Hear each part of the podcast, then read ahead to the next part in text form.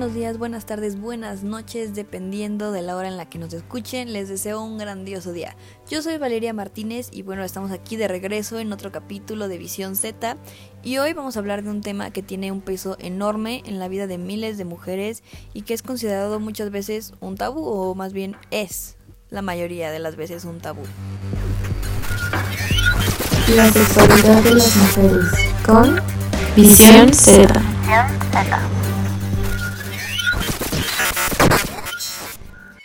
¿Qué es la sexualidad de las mujeres? Antes que nos metamos más en este tema, algo que va de la mano con y de lo que me gustaría hablarles este, específicamente es de la virginidad, o más bien de su concepto en la mujer. Muchas mujeres han sufrido por esta idea de pureza que parece aplicar solo si eres del género femenino, ya que los hombres no les afecta de la misma manera. Desde el punto de vista biológico, la virginidad la verdad no existe, simplemente es el tener relaciones sexuales por primera vez, nada de otro mundo. Pero si buscas la palabra virgen, según el RAE, que es la Real Academia Española, significa que una persona que no ha tenido relaciones sexuales, haciendo referencia a lo que ya todo el mundo conoce, ¿no? Que pues si eres virgen es porque nunca has tenido sexo. Normalmente perder la virginidad en la mujer es cuando se te rompe el himen por recibir alguna penetración, específicamente pues de un pene. Pero entonces, ¿qué pasa cuando a una mujer se le rompe dicha membrana solo por montar a caballo, por una fuerte caída o a las mujeres que también se les regenera después de haberlo perdido? ¿Son vírgenes o no? Pues, la virginidad en sí es solo un concepto social, dejando de lado todo acto sexual que no relacione la penetración, porque pues cualquier caricia o beso no lo dejan, no, no lo incluyen más bien, eso no hace que lo pierdas. O sea, eso no te quita la pureza que en sí es lo que representa, ¿no? Es tan solo una idea social que pues critica hasta la edad en la que la pierdes.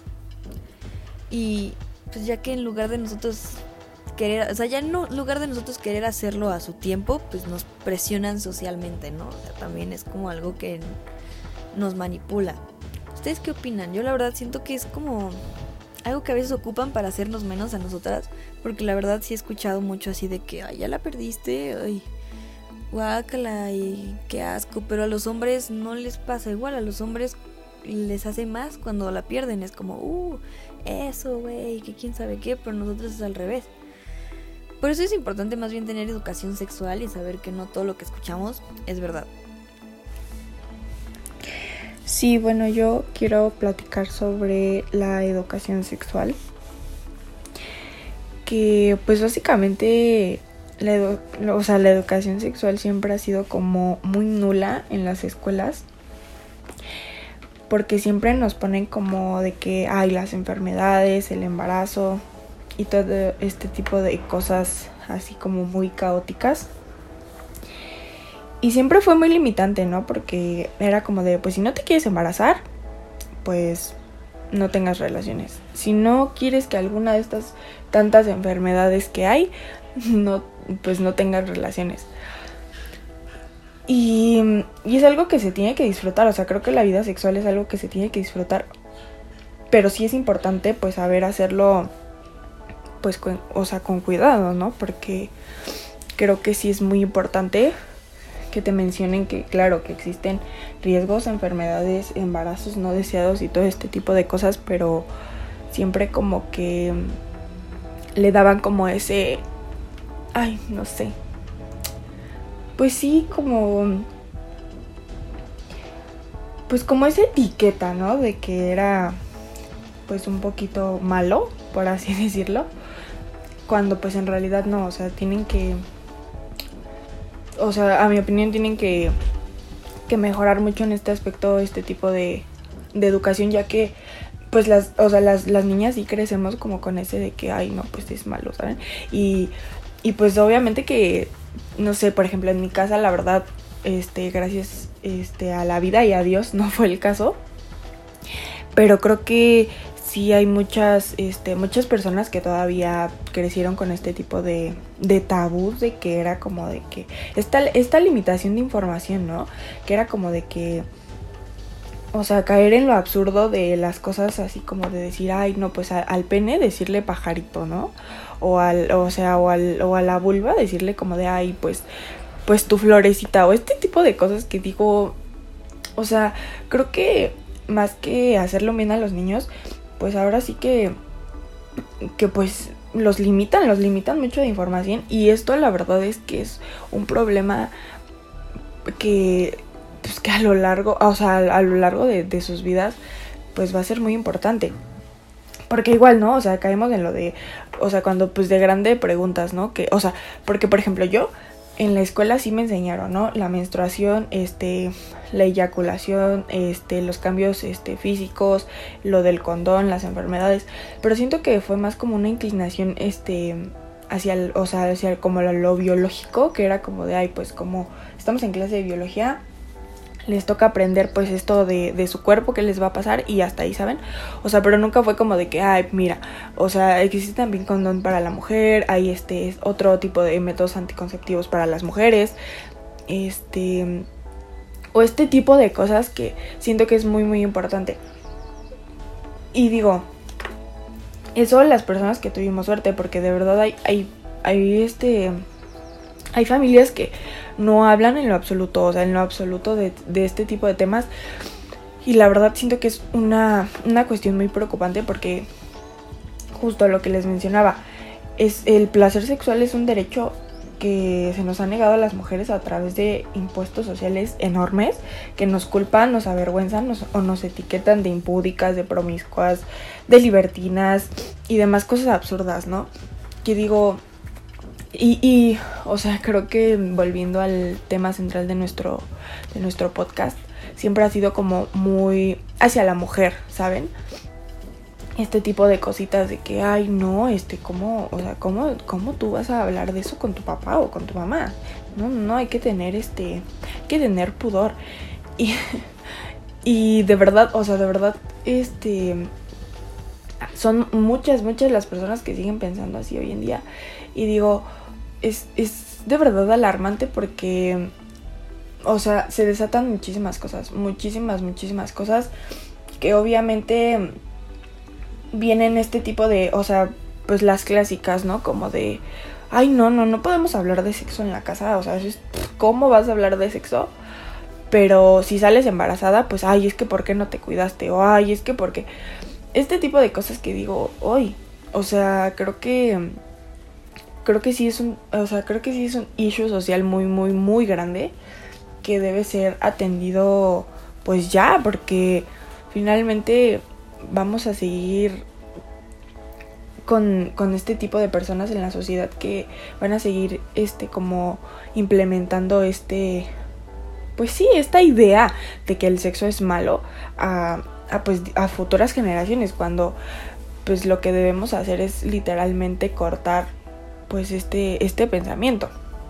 Y más porque, como les mencionaba hace ratito, este puede traer consecuencias pues muy graves, o sea, porque, o sea, volviendo, ¿no? A lo de que desde niños caemos en eso de, ay, pues no, o sea, no, no llamar por su nombre a las cosas, desata en esto de que puede ser un problema muy grande a la hora de querer, este, pues, este, a la hora de querer mmm, prevenir la, el abuso infantil o, o, pues sí, este tipo de situaciones, ya que obviamente este, es mucho más fácil cuando un niño conoce, pues conoce su cuerpo, conoce cada parte de su cuerpo y conoce los nombres de cada parte de su cuerpo, o sea, los nombres reales. Y, y creo que es muy importante porque obviamente a la, a la hora de un toque inapropiado, pues los niños pueden hablar y decir, no, pues me tocó en y ya no es como que, ay, en mis partes secretas o este tipo de cosas que vuelvo, es algo muy absurdo que obviamente las, pues los adultos, este, tratan como de, de esconder o no sé, o sea, porque dicen como de, ay, no, es que se oye muy feo el nombre normal y es como de, pues es que es un nombre, o sea, sí se llama, se llama pene, se llama vulva, o sea, no, no hay nada de feo, es un nombre. Y es a lo que, o sea, a lo que vuelvo, creo que es como un, un tema muy, muy importante y muy... Pues sí, que todavía hay mucho tabú en esto. Y la sociedad creo que es algo que en lo que hay que avanzar y aprender porque sinceramente sí es preocupante que la pues que la educación sexual sea tan pues tan limitante, tan se anula, por así decirlo, porque básicamente en las escuelas y digo, los que tuvimos suerte de que nos enseñaran cómo se ponía un condón y cuáles eran las enfermedades sexuales, pues ya estábamos del otro lado, pero pues hay escuelas en las que de plano, pues nada de esto, ¿no? Porque como, como repito, la gente sigue como con esa idea de que el sexo es malo y hablar del sexo es malo. Y creo que es bastante preocupante porque al final de cuentas puede traer consecuencias pues mucho más graves, ¿saben? Pero bueno, no sé qué pienses tú, Pau, de todo esto, cuéntanos. Gracias, Meli. Bueno, yo quiero hablarles acerca del uso de los métodos anticonceptivos que son utilizados más por las mujeres para prevenir embarazos e infecciones de transmisión sexual. Entre los, este tipo de anticonceptivos están los reversibles de larga duración, que incluyen los implantes y los dispositivos intrauterinos. La larga duración quiere decir que se, se prevendrán embarazos durante años y reversible significa que podrán hacérselos extraer sí desde, desde que quedan embarazadas hasta más adelante. Y algunas de, de estas opciones son los implantes que se colocan debajo de la piel del brazo. Y después están los DIU, que esto, este método es muy común este, para las mujeres. Es un método que muchas mujeres utilizan. Que esto lo colocan en el, en el útero, pero es muy importante acudir con tu médico para que lo haga. Los, otros tipos de métodos son los hormonales, que incluyen las pastillas anticonceptivas, las inyecciones, el parche cutáneo y el anillo vaginal. Estos métodos anticonceptivos que utilizan hormonas son muy buenos pues para prevenir el embarazo. Después están los métodos de barrera. Incluyen los condones, el diafragma y esponjas. En general, estos no previenen el embarazo tan bien como el DIU o los métodos hormonales. Deben usarse este, de barrera cada vez que, que tengan relaciones sexuales. O sea, esto no es como 100% seguro para que no quedes embarazado. Sí puede ayudar para evitar una enfermedad, más que nada el condón. Pero este, pues si queremos prevenir también embarazos, pues es muy importante usar o un DIU o métodos hormonales. Después está la planificación familiar natural, que también se llama método del calendario de fertilidad. Puede ser eficaz si, si, las personas o las parejas son muy cuidadosos. Tendrán que mantener buenos registros para saber cuándo es fértil. Esto es muy importante porque muchas veces las, las mujeres en específico, este, pues nosotros debemos de llevar un calendario para saber qué días somos fértiles o, o no. Porque si nosotras tenemos relaciones sexuales en nuestros días fértiles y no nos cuidamos, es muy, muy probable que quedemos embarazadas. Y bueno, durante las épocas que es fértil se tendrá que evitar pues tener relaciones sexuales, ¿no? O utilizar métodos anticonceptivos.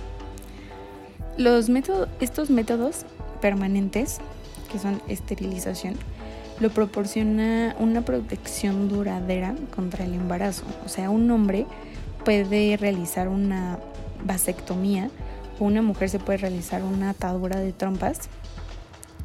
Y por esto es solo, pues es una buena opción si se tiene la certeza de que no se desea tener hijos, ¿no? Pero eh, pues para los adolescentes no es obviamente recomendado, es mejor que utilicen otro tipo de anticonceptivos. Y después están los anticonceptivos de, emergencia, perdón, que son un método de respaldo para prevenir el embarazo si no se usó un método anticonceptivo o si se rompe un condón. En este caso está la pastilla del día siguiente, ¿no? Que en este caso interrumpe pues el proceso de, de, implantación.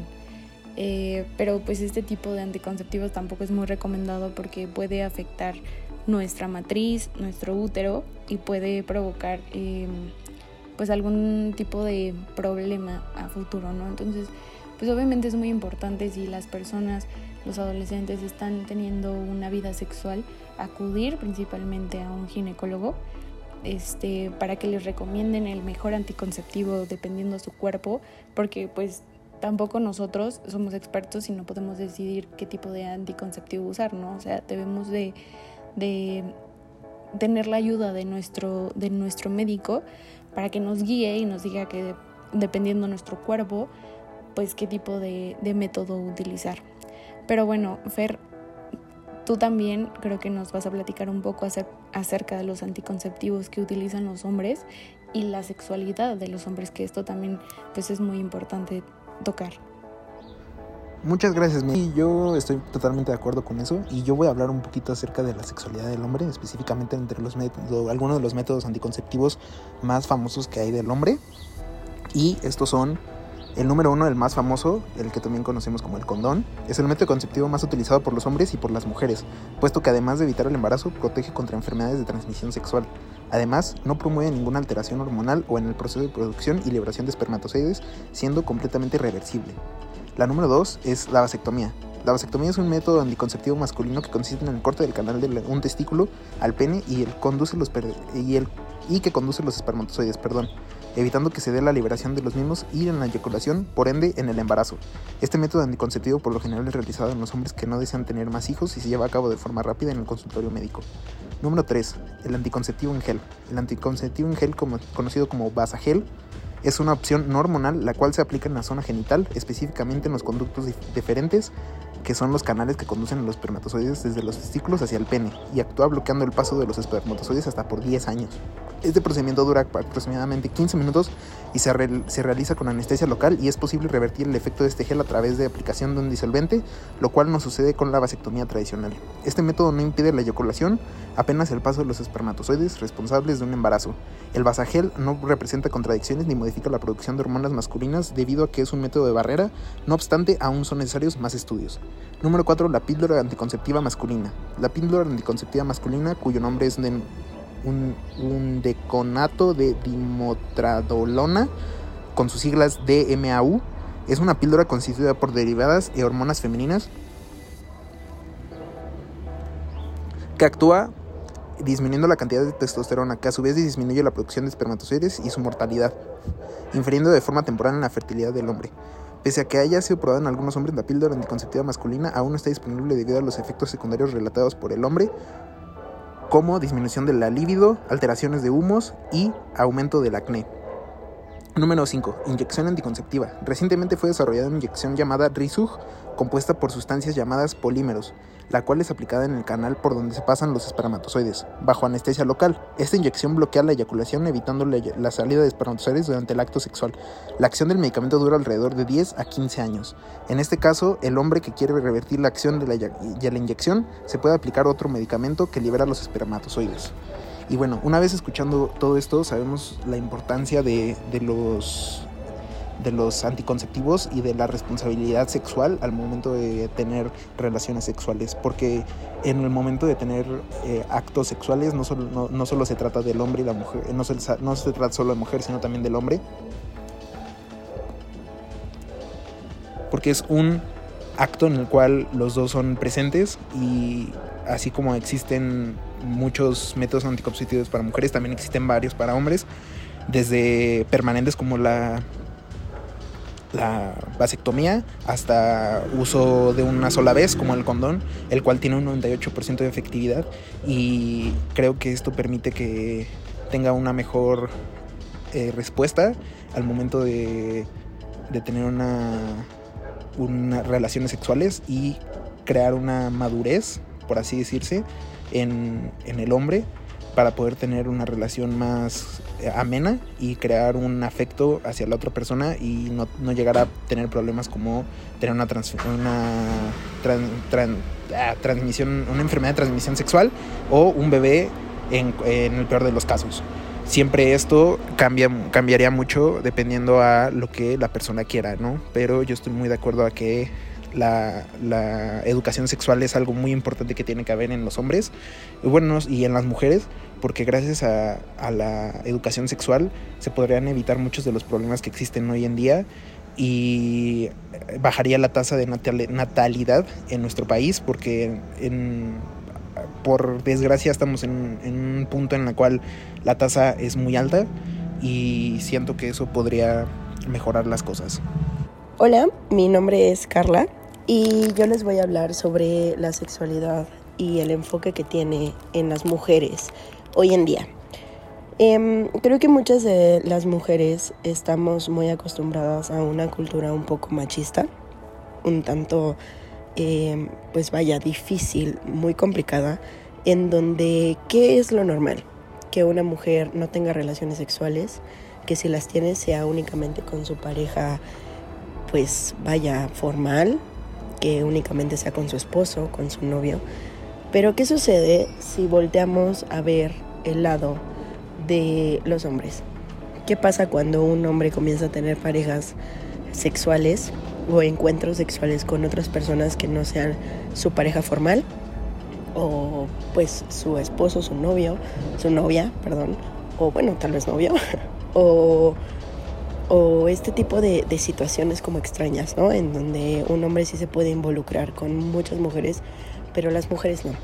Esto se debe a la cultura en gran parte de que existe aquí en México. Eh, muchos de estos problemas se desatan desde las familias, desde hace muchos años, y realmente nos llevan a tener una conciencia un poco distinta, tanto como hombres como mujeres, respecto a las relaciones sexuales que las personas pueden establecer en su vida. A lo largo del tiempo yo he sido una persona que se ha abierto mucho a los cambios de, vaya, generaciones, a los cambios de mentalidad y a muchas de esas cosas que, por las que en este momento yo no me encuentro al 100% de acuerdo. Así que soy fiel creyente de que muchas veces las mujeres realmente merecemos vivir nuestra vida sexual como queramos. ¿Qué es lo que pasaba cuando una mujer se metía con uno y luego con otro y luego con otro? el primer pronombre que llegaba a, tu cabeza o tal vez el primer em, adjetivo calificativo que, que, empleabas era un es una zorra o es una cualquiera, es una fácil. Ella no se da a respetar, no se valora. ¿Y qué pasa cuando te enteras que un hombre se mete con otra y con otra y con otra y con otra? Hace unos años era un eso campeón, muy bien. Ah, qué perro. Estás haciendo las cosas muy bien. Pues ¿qué haces? ya déjanos algo. Hoy en día creo que la cosa ha cambiado mucho. Eh, más que nada siento que, como todo lo que yo he podido percibir, los movimientos han cambiado y han surgido de una mejor manera gracias al movimiento feminista. ¿Qué pasa ahora cuando una amiga mía me dice, oye amiga, la neta es que hoy vi a uno y pasado voy a ver a otro? Pero la semana pasada había otro y me lo estoy pasando muy bien, me estoy divirtiendo ella, no sé, no es para nada una persona con una relación y tampoco es una persona que tenga algún compromiso. Y si aún no tuviera, ella es totalmente libre de escoger lo que mejor le convenga. Y creo que en este momento mi comentario sería, qué chido amiga, te estás pasando bien, te estás divirtiendo, estás disfrutando tu sexualidad, estás viviendo lo que a ti te gusta. Entonces creo que no hay más que disfrutarlo y si le estás pasando bien, está muy bien. ¿Y qué pasa ahora cuando un amigo mío me dice, eh, no sé, teniendo novia, que se va a meter con alguien más? Por supuesto que mi, mi panorama cambia. Y en ese aspecto diría, amigo, no, eso no está bien porque tú tienes una relación y tienes un compromiso. Sin embargo, si ese amigo, pues obviamente me dice que va a estar con una y con otra y con otra y que no hay ningún tipo de, de responsabilidad afectiva, digamos que en cuestión de que esta chica esté clavada con él. Entonces digo, está bien, porque no tienes eso? Justamente una responsabilidad afectiva con otra persona.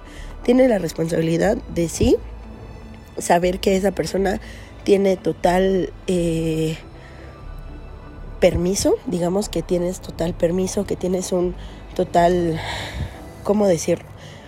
esa apertura con esa persona de poder hacer y deshacer lo que a ti se te antoje.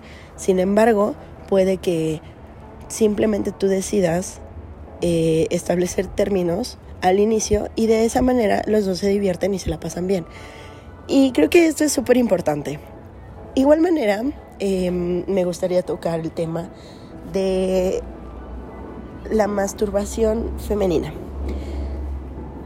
A lo mismo que las relaciones sexuales y toda esta, esta, mm, pues vaya, esta problemática tan gigante, eh, muchas veces las mujeres se han visto especialmente, pues vaya, negadas, tal vez cegadas, eh, no sé, tal vez desconocidas, incluso ajenas a lo que es la masturbación femenina. Creo que ninguna o muy pocas acostumbran a hacerlo, aunque ahora ya más. Pero creo que se daba muy poco. El que una mujer pudiera decir libremente, yo me masturbo, ¿saben? Entonces, em, creo que esto ha cambiado muchísimo con los años, por supuesto. Creo que ha sido de gran ayuda que varias mujeres empiecen a abrir. Y pues, no sé, siento que es un, un tema súper importante, al igual que el uso de juguetes sexuales. Muchas mujeres nunca han podido vivir ese encanto de poder tener un vibrador o tal vez un succionador de clítoris. O siquiera el hecho de que ninguna mujer que esté viviendo una relación sexual con un hombre o una mujer que no tenga como esa libertad de sexualidad hacia las mujeres ha vivido siquiera un orgasmo o tal vez un microorgasmo o tal vez siquiera una excitación como se debería. Creo que también eso en eso nos nos sentimos aún muy ajenos. Nos llena un poco de no sé, esta idea de, de, no conocer nuestro cuerpo y por supuesto nuestra pareja tampoco lo va a conocer y tampoco saber lo que nos gusta y lo que no nos gusta, lo que nos satisface y lo que no nos satisface.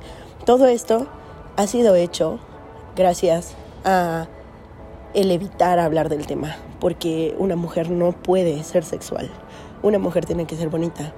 Entonces, creo que esto es muy importante. Eh, hablando pues de una encuesta que yo encontré en, en internet. Eh, pues dice que aproximadamente el 13% de un 100 de mujeres entre los 18 a los 24 años dice que se masturban. O sea, ubiquemos esta importancia que únicamente 13% de 100% dice que se masturba.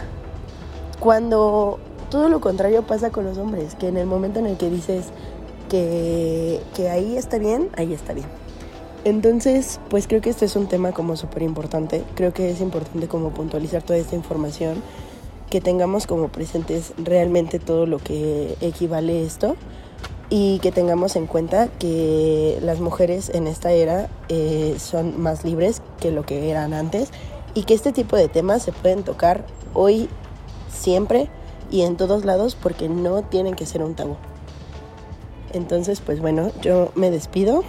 Eh, espero que les haya gustado mucho este episodio y acompáñenos en el siguiente para seguir hablando de las mujeres en el día a día en México.